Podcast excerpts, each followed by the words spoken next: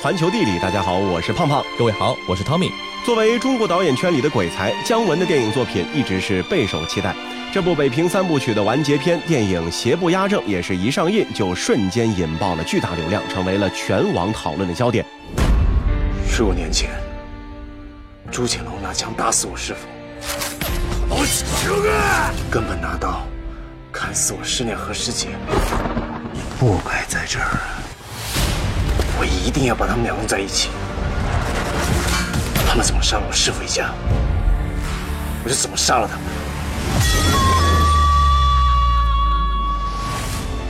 电影开场不久，彭于晏饰演的李天然从美国回到北平，从前门火车站下车，遍地白雪，玉树琼花，老城墙、前门箭楼、天安门城楼、南池子大街，像一幅长轴画卷一样的一路铺开，瞬间呢就把观众拉回到了一九三七年。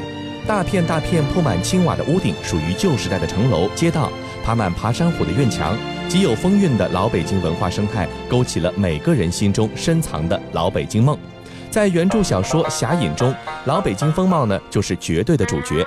整本小说都是作者张北海写给老北京的一封情书，他想用小说告诉现今的年轻人，他生活过的念念不忘的老北京城是一个什么样子，以及那时候的老北京人是如何生活的。那接着就请跟随我们的脚步，一同回到一九三七年的北京城，体验一番那个年代的老北京生活。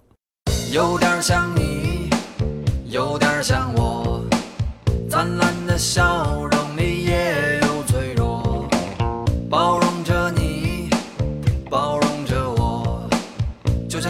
我心中的那条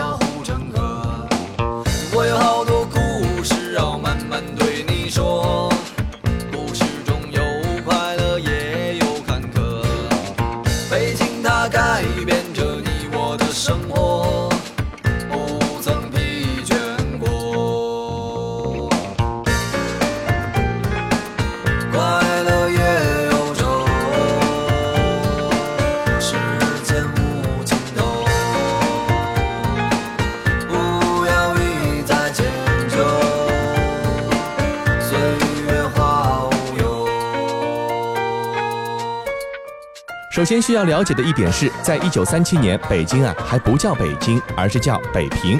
想要到达北平啊，坐飞机呢是最快的选择。你比如说从上海出发，全程呢只需要九个小时就可以到达啊，这比今天的高铁呢也慢了许多。不过机票价格呢也是不菲的，平沪航线最便宜的单程也要一百五十块，相当于当时六口之家半年的伙食费。更多的人选择的还是火车。平户特别快车当时的全程也需要四十二个半小时，别嫌慢。通火车之前最便捷的呢是京杭运河，同样的距离需要将近一个月的时间。需要注意的是啊，当时华北局势呢已经非常紧张，火车飞机误点呢也是家常便饭。当车窗外出现你所见过最壮观的城墙的时候，那你已经进入了北平特别市城区。到了北平啊，你会发现所谓的前门车站有两个。北方乘客汇聚到前门东侧的金凤铁路北平站，南方乘客被载至前门西侧的京汉铁路北平站。两站之间的前门广场是当时中国最重要的换乘枢纽。从出站口出来，可能没有你想象中的拥挤，但是啊，要小心自己的行李和提包。拨开围着你推销旅店的伙计，赶快找到来接站的伙伴。那如果没有人理睬你的到来，你就得自己去找车了。好在啊，前门车站周围已经是有了初步的公交系统，六条电车线路连通了城内的主要地段。虽然说车况简陋，但是因为票价便宜，速度比较快，所以呢，乘客还是很多很多的。如果说不愿意挤电车呢，也可以选一辆人力车搭乘。这个出租汽车啊，因为实在是太贵了，所以就不推荐乘坐了。行走小百科，人力车又叫洋车，是北平的一道风景。一九三四年，北平人力车登记数达到了五万四千三百九十三辆，人力车夫十万八千七百八十六人。一九三七年，北京整个市域人口约一百六十万，相当于每十五个北京人中就有一名人力车夫。那由于竞争激烈啊，车夫们不免在路线上呢就会动点脑筋，所以要么就直接指路，要么就讲好价格，否则呢就可能会破费不少了。嗯，以今天的观点来看啊，车夫们的收入啊，在当时呢应该是不算低的。一个车况正常的熟手，每天的收入呢可以买八十个烧饼。可惜啊，这些钱往往要背负整个家庭的所有开销，把月收入均摊到四五口人身上呢，就只能勉强的维持温饱了。在当时来说啊，北平呢也算不上是一个富裕的城市。在一九二零年代的一次调查中，北京的贫困率大约是百分之十二。虽然和其他国家类似规模的城市相比呢，也并不算高，但即使是北平的高收入家庭，用在书籍、教育、娱乐和储蓄方面的支出，也远低于美国的所谓贫困家庭。因此，这个数据可能带有巨大水分。可以想象，一九三七年的情况呢，也并没有太多的好转。穿行在北平的大街小巷啊，你会越发的羡慕搭乘汽车的人们。一九三七年底，北平城区道路呢已经是达到了三百三十九公里，但多数是石渣路和土路，高等级的沥青路只占百分之十一点二。颠簸自不必说，一下雨呢，它们就会变身为泥塘。即使是晴天，被脚步或者阵风卷起的沙土也会时不时的飞入你的口鼻。当时啊，在街边倾倒排泄物的习惯呢，也没有完全革除，所以飞进你嘴里的可能还有点别的微生物。那 虽然说路况堪忧，但是街边林立的电车杆还是昭示着城市的发展。北平的街道比当时多数城市呢都要宽阔，大街中间是电车道，两侧走人力车和自行车，行人呢是在最外侧。街边建筑多数还是旧式的青砖房，一层楼为主，楼房呢也不太多，但风格简约的新式门面呢亦不鲜见。西文的招牌呢也多了起来。那如果说你是一个来自于上海或者天津的游客，大概会对北平的市容不以为然。但是北平最有吸引力的还是它丰富多样的历史古迹。世界真奇妙。一九三五年出版的《北平旅行指南》详细开列了北平的名胜古迹及各种旅行建议，还贴心的为各类旅客规划了七天左右的游览行程，是当时最热门的旅行读物。不仅如此，世界各国有关北平风光的旅行图册和专著已近百种，北平无疑是当时世界级的旅游目的地。这一切呢，都要归功于袁良在一九三三年出任北平市长之后，对基础设施和文化古迹的整顿和修缮。虽然之前曾经发生过像拆卖皇城的荒唐之举，但是进入三十年代，已经不再肩负首都职能的北平呢，成为了东方最大的文化都市。多数皇家宫殿、园林和庙坛呢，也陆续转化为了博物馆或者公园，向社会开放。其规模和品质在远东地区呢是首屈一指的。城里面大量的文物古迹也都已经纳入了系统的保护和修缮计划。当时呢，已经有两批十多处的重要文物建筑呢是陆续的修缮完毕了。那说到北平最热门的名胜呢，还要数故宫和西郊的皇家园林。当时的故宫呢是分为两部分。北侧内庭称为故宫博物院，南侧外朝呢被称为古物陈列所。古物陈列所这票价不菲，联票要两元三角，相当于现在的两百多块钱。故宫博物院呢便宜一些，但是啊也要五角钱。不过此时的故宫啊，主要的国宝呢已经都南迁了，很多的分馆呢已然关闭，所以说参观的内容已经不再丰富了。再来看一下公园，海淀的颐和园门票当时是一块钱，如果还需要游览排云殿，另外要加五毛钱。圆明园呢是免费参观，但当时呢已经是废墟一片，到处是拆卖遗址、砖石瓦料的工人。所谓凭吊，只能是更添忧心啊。玉泉山呢比较有意思，清代呢那里曾经是皇帝的静明园行宫，民国时呢依然保有很多皇家行宫的别墅，土豪们可以以每月一百至二百元的价格去租住一间高级套房，那么相当于现在的一万块钱到两万块钱左右，在那里呢可以度过漫漫夏日。住宿方面，北平是个旅馆业发达的城市。除了六国饭店、北京饭店之类的涉外高级饭店，还有针对商务人士的旅馆和客栈，以及服务公职人员及学生的公寓，房价从几十元到几角钱不等。比起上海和天津，北平的高级饭店设施呢，可能有些过时。但是啊，即使你近乎赤贫，也能在北平找到诸如鸡毛店，也就是日消费五六铜元，相当于今天两元钱左右的栖身之所。那到了北平啊，当然还是住院子最舒服。一九三七年时候的北平内城四合院呢，是屋瓦连片，浓荫蔽日，延绵无边的屋顶向四方伸展。换到现在，也许呢，真的是一个施展跑酷的绝妙场所。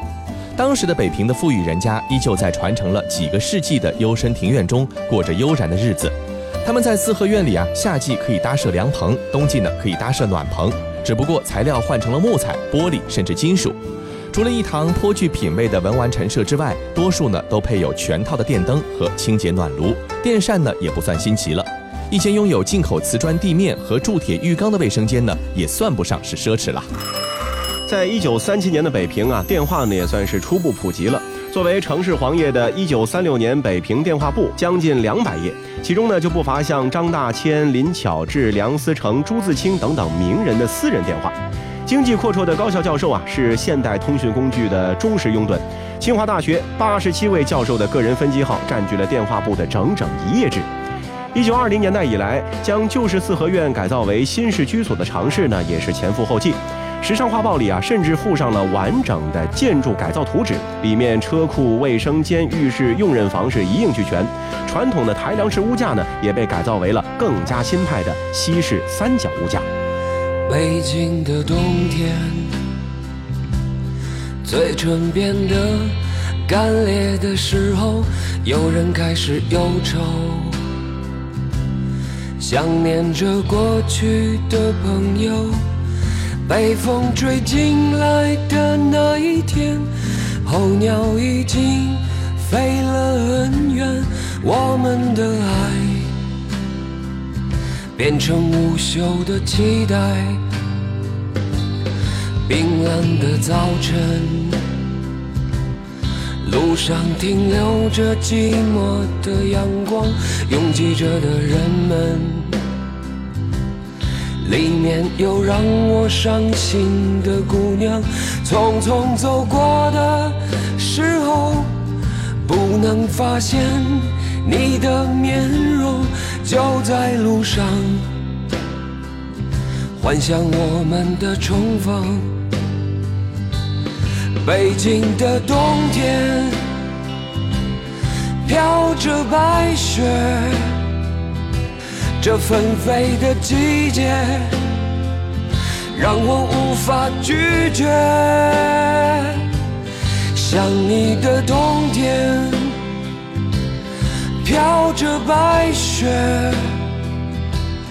丢失的从前，让我无法拒绝。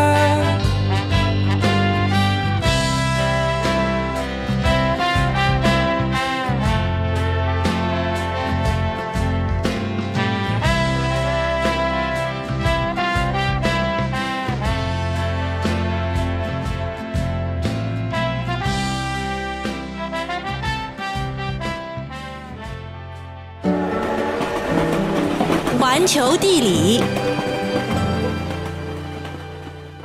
欢迎回到环球地理。大家好，我是胖胖。各位好，我是 Tommy。当然啊，也不是每一个北平家庭都能够如刚才提到的富裕人家一般生活的如此潇洒的。嗯，一九三七年的北平电力呢没有覆盖到全城，全部五台发电机组每小时最多输出的是三万两千多度的电力。自来水的稳定用户呢，也只占三十分之一，绝大多数家庭啊，还是需要通过水夫从水铺去购买井水，以中世纪的方式生活着。是啊，那更糟糕的呢，还在于居住空间。根据一九二零年代的调查，北京城区的平均人口密度已经相当于美国同等面积城市的二到四倍。由于东北沦陷导致的外来人口涌入，这个数值在一九三七年的时候呢，已经翻番。那别忘了，当时的北京呢，还是一个平房为主的城市。房屋短缺呢，成了北平的常态。居住在杂院里的人比之前任何一个时期呢都要多。很多在北平谋生的学徒呢，没有正式的住处，睡觉的时候只能在白天干活的地方铺上一个铺盖。房屋虽然说短缺，但是房价呢确实也不高。一九三零年的调查，四合院瓦房每间也差不多是二十个平方的均价是一百三十元，那折合成今天的话呢，差不多是六百五十元一个平米。呃，普通的平房就是这个屋顶不覆瓦，也就是所谓的灰棚，每间的均价呢是八十元，折合成今天呢差不多是一平米四百元。最贵的小洋楼每间是四百元，折合成今天的话呢，差不多每平米是两千元。以当时一个中学教员八十元左右的月收入来计算啊，买一座自己的小院呢，其实不算是一件太难的事情。当时地段最好的前门大街和王府井商业铺面呢，也仅相当于现在的三千三百元左右一平方，和同时期的上海还有广州呢都要低很多。但是啊，在日本侵略军兵临城下的特殊时期，思维正常的人呢，大概都不会选择在北平置房。嗯，一九三七年的北平呢，仍然是一个自然的城市。南城很多的地方，在城墙内部啊，它还是有很多的耕地的。市中心的这个湖塘里啊，也能捞起莲藕、菱角这些农作物。一些人家呢，还在院子里栽种瓜果蔬菜。北平人呢，按照时令季节安排饮食，食材呢，也大多是周边的一些产物。一个能干的北平主妇不会希望她的家人流连在卫生状况可疑的卤煮灌肠摊位前。虽然市场里的食物种类有限，他们却能把普通的食材做出十几种花样来。哟，您这又是到哪儿去玩了一圈呀？这个点才回家，准又是去吃了那不干不净的卤煮去了吧？跟你们说了多少回了，那玩意儿不能吃，多吃闹肚子。哎，你看看，又被你妈说了吧？这都跟你说了几回了，忍着点饿，到家了就有晚饭吃了。可你呢，就是不听啊，非得说自己饿得走不动道了，不吃碗卤煮，连迈出哪怕一步的力气都没有了。下回真不能这样了，都多大人了还耍赖皮？哎，得了得了得了啊！我还不知道你吗？要是你自己不想吃，孩子再想吃，又能奈你何？你铁石心肠的人，什么时候迁就过别人啊？都是别人迁就你。行了行了行了，下回注意就是了。开饭了，赶紧的，带孩子洗手去。呵，这么一大桌好吃的，哎，看上去怪好看的哈。我来看看都有些什么菜。烧茄子、酿茄子、老虎茄、呃炸茄盒哦，还有炒假鳝鱼丝。哎呦，我最爱吃你炒的这道假鳝鱼丝了。把茄子和羊肉切成细丝，重油炒制以后，香醋、胡椒末调味，味道跟真鳝鱼丝是一模一样，价格却便宜了不少。呃，就是这个就是就是什么呀？就是就是咱们下回能换换食材吗？老吃茄子脸都变紫了。嘿有的吃就不错了，你挑什么挑啊？就你那每个月那点小破工资，不给你顿顿吃西北风就已经够对得起你了，嘿。那对于到访北平的外地来客啊，尤其是外国人，烤鸭呢肯定是不能错过的美味。嗯，那个时候吃烤鸭啊，客人呢会先在柜上选一只中意的生鸭胚，再入炉烤制。虽然说耗时久一点，但是仪式感十足。当时烤鸭有四五种吃法，可以直接用胸脯皮蘸白糖，也可以用荷叶饼卷上鸭肉，配切细的京葱，还能够用空心烧饼配细切的味萝卜。讲究的吃主啊，会从店家处呢讨一碗烤鸭时滴下的鸭油，用来蒸蛋或者是拌馅。他们会打包剩下的鸭架，用来熬制白菜或者调出浓汤，和口蘑打成一碗拌面的香卤。在很多的南方人眼中啊，北平呢算不上是一个美食之都，但是就经五方杂处，各地菜肴呢都有一席之地。当时餐馆的主流呢是各色鲁菜馆子，细腻精致的淮扬菜呢也是颇受欢迎。除去以涮羊肉为代表的各种清真馆，粤菜、闽菜的餐厅呢也有一些。当时的北平人不会想到，他们很少光顾的川香馆子会成为日后北京餐饮的主力。想吃顿西餐呢，也不算难事。除了各大高级酒店的西餐厅口味地道之外呢，还有十几家知名的西餐馆和咖啡厅呢，也是常年营业。从俄国大菜到奶油冰激凌，也是一应俱全。大快朵颐之际呀，你的案头少不了当时的各类报纸杂志。除了一些轻描淡写的时事新闻和商业广告，几乎都是关于京剧和京剧演员的正式报道和小道消息，俨然啊就是今天的娱乐版面。虽然说电影话剧已经发展多年，京剧依然是承包了当时北平绝大多数的商演、选秀和八卦新闻。暮色渐起，是时候啊选家戏院，感受一下北平的夜晚了。但是一定要记住，不要玩得太久了。不想耽误回程的话呢，建议尽快订购南下或者西去的车票，因为车票是很紧张的哟。开往北京的火车一路沉默，开往北京的火车我还快乐。就爱了我的住所，我的小床，它开始想念我了。暂别的小巷里，路灯下的路也会寂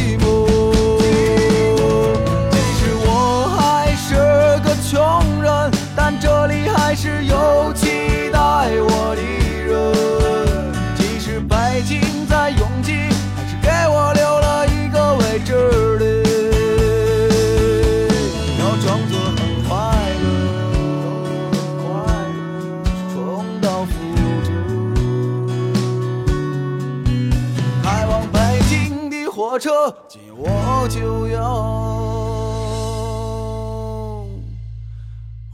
家了。甭管是老北京人还是现在的北京人，在每一个北京人的内心深处，都埋藏着一颗疯狂热爱麻将的心。从发音上，你就能够听出他们对芝麻酱的爱呢，是发自内心的、深入骨髓的、至高无上的，绝非那些街边小吃是可以比拟的。就像《舌尖上的中国》第一、第二季的导演陈小青所说的那样，北京人说东西好与坏，在食物上呢就分得特别清楚。比方说驴打滚儿，比方说豆汁儿，儿化音呢都是比较糟的。但是你说麻酱没有儿化音，这个呢表示一种郑重的态度。对于北京人来说啊，芝麻酱不是调味剂，而是一种生活的必需品。就像酱油之于日本，辣酱之于韩国，咖喱之于印度，番茄酱之于意大利，没有麻酱啊，北京人会哭爹喊娘。一个月不吃烤鸭，一个月不吃卤煮，一个月不吃大米饭都行，但是绝对不可以一周吃不到芝麻酱。嗯，天还没亮的时候，北京人的一日三餐呢就被麻酱给包圆了。一碗热乎的面茶上一定要淋一勺芝麻酱，一圈一圈的吸溜着喝。到了晌午，来一碗麻酱凉面，过凉水的面裹上芝麻酱，香的哟，那真的是赛似活神仙。天黑之后呢，就是涮羊肉了，夹起一筷子，在水里甩几下，一股脑的沉入麻酱碗底。就像老舍说的那样，那是动植物结合的精髓，也是生命的大和谐。这个北京人对芝麻酱的爱恋到底有多痴情呢？这个问题啊，著名麻酱代言人老舍先生是最有发言权的。在那个经济短缺的年代啊，一户一人一个月呢只有二两麻酱。那如果说遇到缺货，根本就没地方买麻酱，这可把老舍先生给馋坏了。他直接就上书中央，北京人夏天是离不开芝麻酱的，希望政府解决芝麻酱的供应问题。不久啊，北京的油盐店里呢就有芝麻酱卖了，北京人又吃上了香喷喷的麻酱面。多亏了老舍，在那个年代还有人懂得麻酱就是北京人过夏的命根子。一碗好的麻酱是什么样子的呢？如果你问一个北京土生土长的人呢，他们准会说去菜市场顺着芝麻香味走。他们认准楼下菜场里正在工作的石磨作坊，看着老板把白芝麻倒进去。北京人不精明，但是他们厚道不掺假，认准那股弥散着整个菜市场的芝麻香气。在北京原住民的眼中啊，一瓶好的麻酱呢也是有标准可循的。首先，它闻起来啊，扑面而来的就是浓厚的麻酱香，颜色呢呈浅咖色，白口去尝一定是苦的、厚重的、有覆盖性的，没有其他添加剂的味道，这个呢就意味着地道。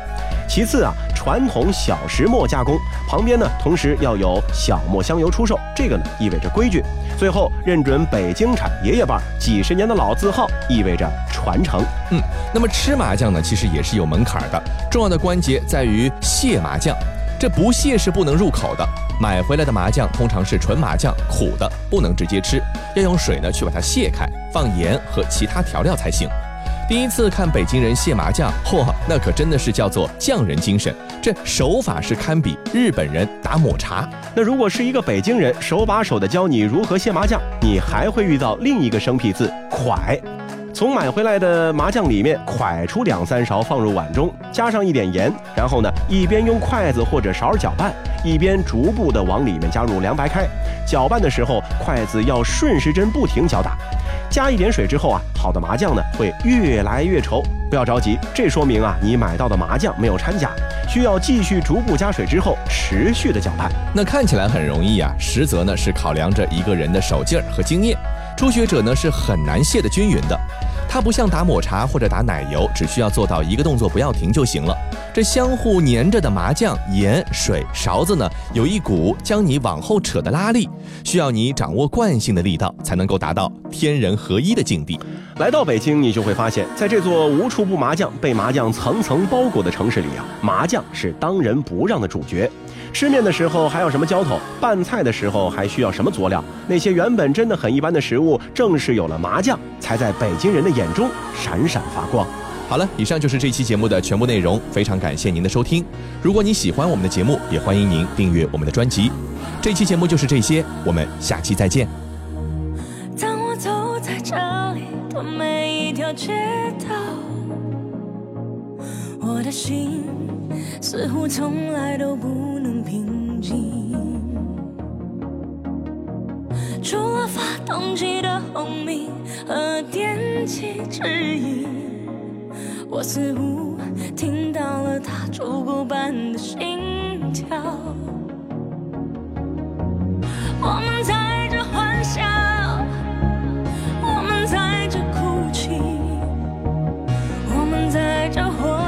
也在这里死去。